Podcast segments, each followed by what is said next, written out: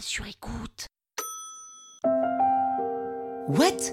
John Fitzgerald Kennedy assassiné? Non mais c'est quoi cette histoire? Vous écoutez Krusty History, le podcast qui vous raconte les histoires de l'histoire.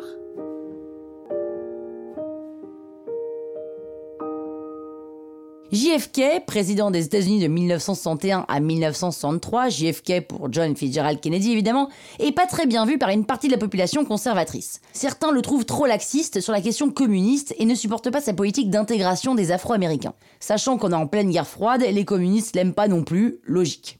Le 22 novembre 1963, Kennedy décide de faire une tournée électorale au Texas, un des États qui le kiffe pas trop justement, pour lever des fonds. Ses conseillers le préviennent de la dangerosité de ce voyage, mais bon, ça a pas l'air de trop le déranger, et il décide d'y aller quand même. Bref, Kennedy, le gouverneur du Texas et leur femme sont à bord d'une limousine décapotable et traversent la ville de Dallas au ralenti devant la foule. Genre, hello, hello. Et là, paf Coup de feu qui touche le président, puis le gouverneur par ricochet.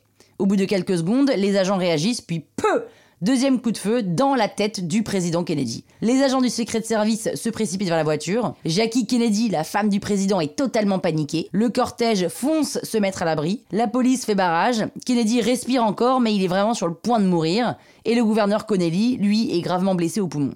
Pendant 20 minutes, les médecins tentent de sauver Kennedy, mais sans succès. La police remonte la piste jusqu'à un certain Lee Harvey Oswald, un jeune de 24 ans, ancien membre du corps des marines.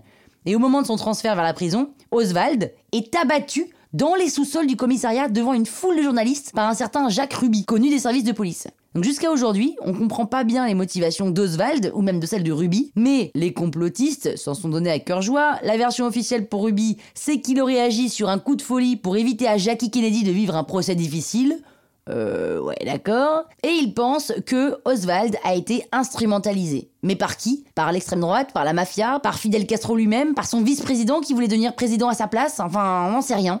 Certains pensent même que ce serait par les extraterrestres. Et oui, oui, oui.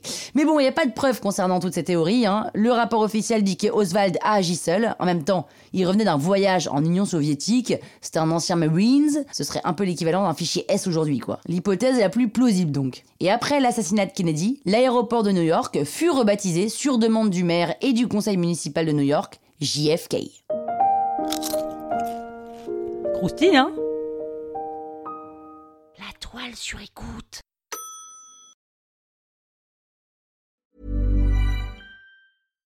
Support comes from ServiceNow, the AI platform for business transformation.